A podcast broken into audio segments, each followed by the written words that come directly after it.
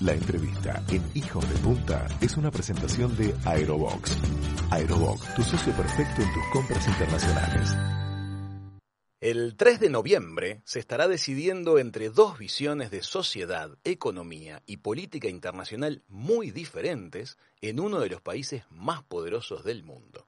Recta final para las elecciones presidenciales de los Estados Unidos.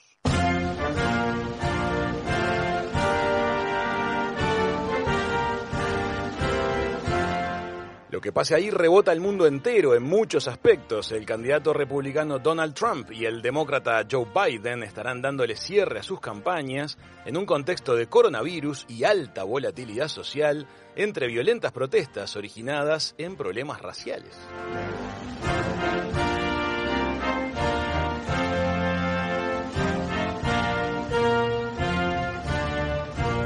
Para saber más vamos a conversar por segunda vez en Hijos de Punta con el analista político Steven Cruz, buscando su mirada objetiva, inteligente y humana. Chiqui, Manu y Raúl, te damos la bienvenida. ¿Cómo estás, Steven?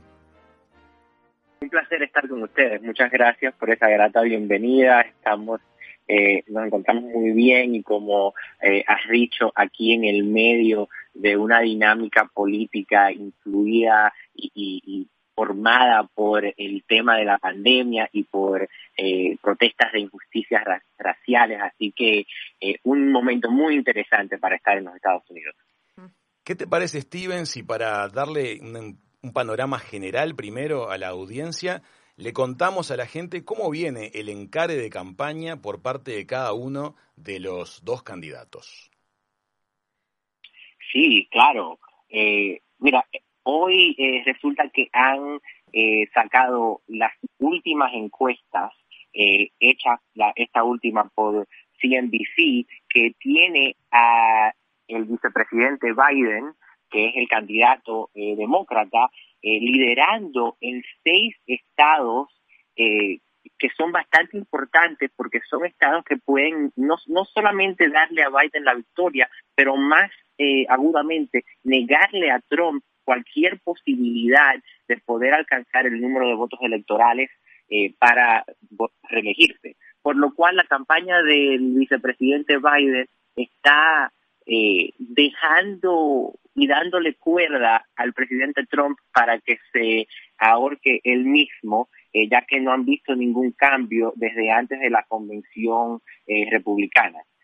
Por el otro lado, el presidente Trump está eh, empeñado en su tipo de política que es eh, enfocada a su base, una retórica antimigrante, una retórica de división, especialmente en estos momentos donde el país tiene un, eh, un encuentro con su pasado y con sus estructuras que están formadas por el por el racismo sistémico. Así que estamos viendo una campaña, por un lado, donde el, el aspirante demócrata eh, está fomentando esperanza y quiere eh, pedirle a la gente y, expresarle a la gente que tenemos que construir un país mejor sin dejar atrás y sin dejar perder las cosas que nos han hecho fuertes, eh, mientras que el presidente Trump eh, sigue en su con su eslogan de campaña de volver a ser América grande, lo que es eh, un poco chocante para la gente ya que están viendo números eh, económicos atroces, estamos en eh, una recesión ya eh, pautada y, y, reconocida y con el tema de la pandemia y también las protestas eh, raciales, no hay mucho eh, de que alargarse eh, en la campaña del presidente Trump. Es curioso porque hace no muchos meses atrás, este, antes de la pandemia, lo, los números de la economía de los Estados Unidos eran otros. Y en ese momento la temperatura del público y el nivel de aprobación de, del presidente Donald Trump era absolutamente diferente. Todo parecía que iba a arrasar en estas elecciones. Luego vino coronavirus, este, los números de la economía cambiaron radicalmente se le agregó este, nafta a ese fuego con las protestas este, derivadas de los episodios raciales y hoy por hoy entonces las encuestas las lidera Biden.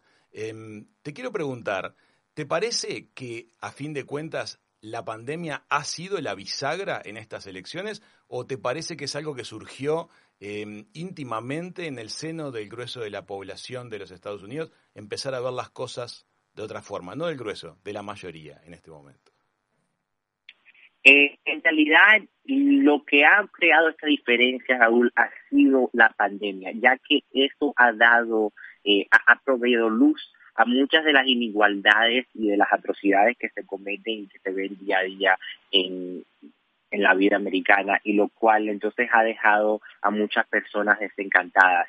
El, hay un, tema muy interesante, un fenómeno que pasa en, la mente del votante americano. No obstante todos los temas que una persona puede eh, debatir y valorar para hacer su elección como para el presidente, siempre el trabajo y la economía lidera la lista de los temas que son lo que hacen la diferencia. Y por bastante tiempo, como tú bien eh, mencionas, la economía bajo el presidente Trump estaba surgiendo, estaba muy fuerte. Incluso la campaña del presidente Trump te diría que todavía sigue fuerte, pero ya eso es un punto eh, de desinformación porque ellos están con, conflictando la bolsa de valores y lo que está pasando en la bolsa con lo que está pasando en la economía. Eh, vemos tantas personas que están fuera de trabajo y ese nivel de desempleo, según va creciendo, la satisfacción del individuo va bajando y da cabida a otros temas como la corrupción política, como la respuesta al COVID, como las protestas raciales y el debate sobre la ley y justicia y la discriminación y el racismo. Eso, el hecho de que la economía esté débil le da entrada a todos esos temas a la mente del votante y eso es en realidad lo que ha dañado el, el lugar del presidente Trump en estas encuestas y yo creo que en, en realidad en la estimación de incluso su base. Hay muchas personas que pensaban y podían diferenciar entre eh, la retórica personal del presidente y cómo él se expresa versus el desempeño de la economía. Y ahora que no tienen la economía para eh, apuntar y para defender, están en un momento donde tienen que encararse con las tallas personales del presidente. Y eso ha sido eh, muy fuerte, creo, para muchos miembros de su base. Steven, tú sabes que en nuestra región, nuestros países tienen una, una base de apoyatura social em, que con matices y con diferencias entre los diferentes países de Latinoamérica em, está presente. Los estados latinoamericanos tienden a tener presencia fuerte en la vida de la gente corriente. Me estoy refiriendo concretamente a lo que es temas de salud pública, de educación pública y de seguridad social ante el retiro o ante el desempleo.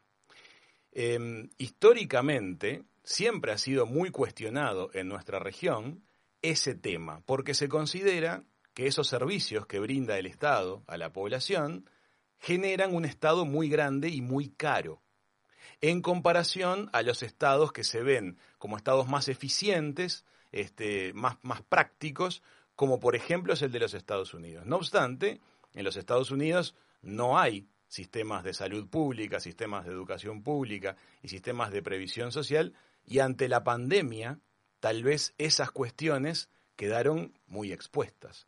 ¿Te parece que hubiera sido posible pedirle a los norteamericanos que se quedaran en sus casas voluntariamente y que lo hicieran si hubieran sabido que tenían un sistema de cobertura económico, social y de salud que les hubiera permitido quedarse en sus casas? Mira, yo creo que ahí das como un punto clave en lo que es ha sido el fallo del sistema hipercapitalista de los Estados Unidos, donde muchas personas se vieron en el, se siguen viendo en la posición de tener que decidir entre tomar su vida en sus manos o no tener suficiente dinero para comer o para proveer un, techo para sus familias y, para mantener su hogar.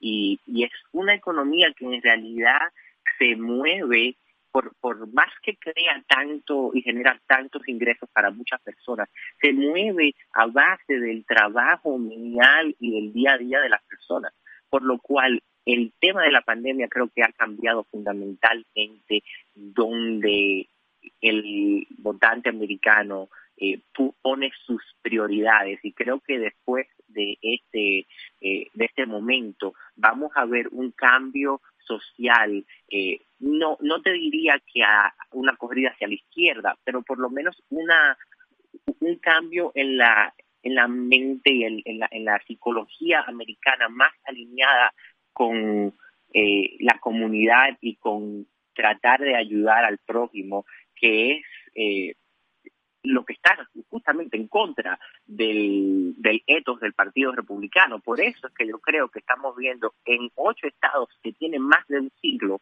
o medio siglo, en el caso de, otros, eh, que no han votado por un demócrata, ahí tienen a Joe Biden liderando en las encuestas, porque todo el mundo se ha dado cuenta de que no podemos seguir con este individualismo eh, a la exclusividad de todo lo demás que es tan característico del americano. Es muy interesante que lo digas. Tú además tenés muchos años viviendo, trabajando en el, en el mundo de los Estados Unidos. Y te quiero preguntar, eh, ¿qué propone Biden concretamente en dirección a una mayor humanización de la, de la convivencia eh, norteamericana y para encarar el problema de desempleo que sin lugar a dudas afecta fuertemente a los Estados Unidos hoy, al igual que a todo el mundo, ¿verdad?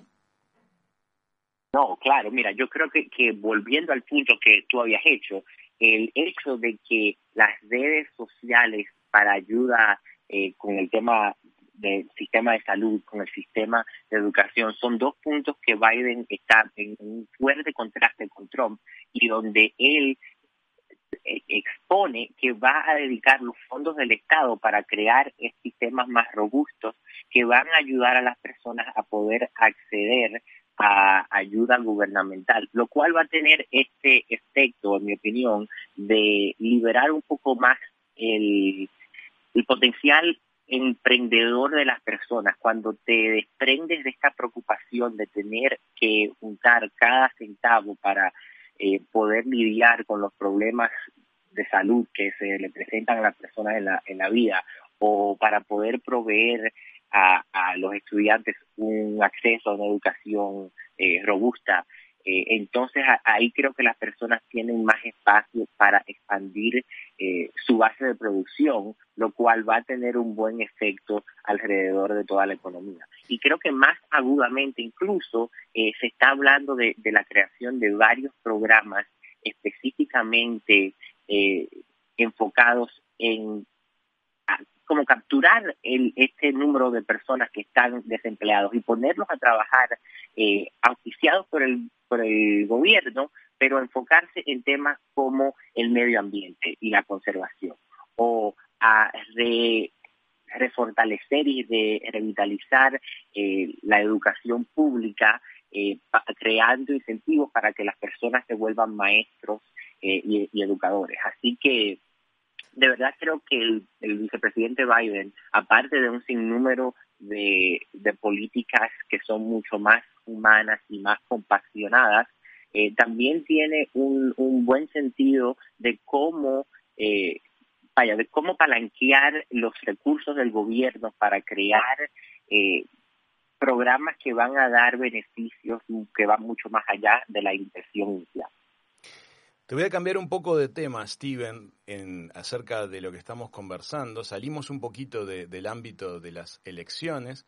Me interesa conversar contigo acerca de los disturbios y las protestas raciales de los últimos meses. Eh, tú tenés, inclusive, eh, tu propia familia tiene origen latino. Estados Unidos es la mezcla de muchos países. Son sensibilidades muy diferentes las que uno encuentra en las distintas regiones del país.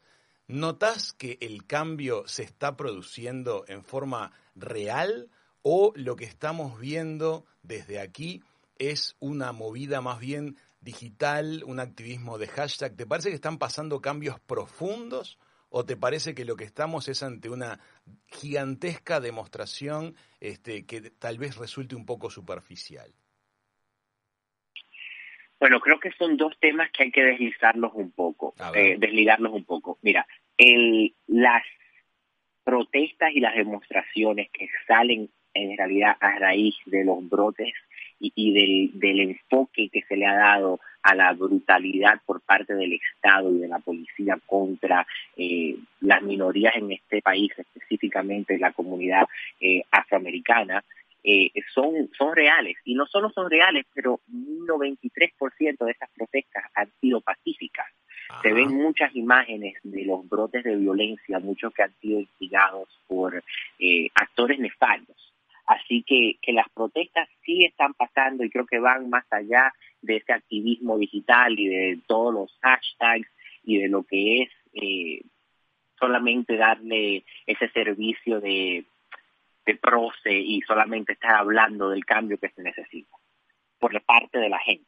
Ahora, lo que es muy interesante es que no se ha visto un cambio correspondido a nivel del Estado y a nivel de la infraestructura gubernamental. Muchas eh, compañías privadas, muchas eh, marcas y líderes de industria sí han respondido ya que el mercado se los demanda, las personas están, eh, los individuos que con su dinero demandan un cambio, han logrado que marcas de industria y compañías sí estén adaptándose y estén cambiándose. El problema que hemos visto es que el gobierno sigue entrenchado en sus posiciones arcaicas y eso tiene mucho que ver con quién ocupa estas eh, posiciones electos, electas. Por ejemplo, eh, en los Estados Unidos hay medio millón de oficinas electorales. O sea, tú puedes ser eh, elegido para una oficina a nivel local, a nivel estatal, a nivel federal, y hay medio millón de, oficinas posibles.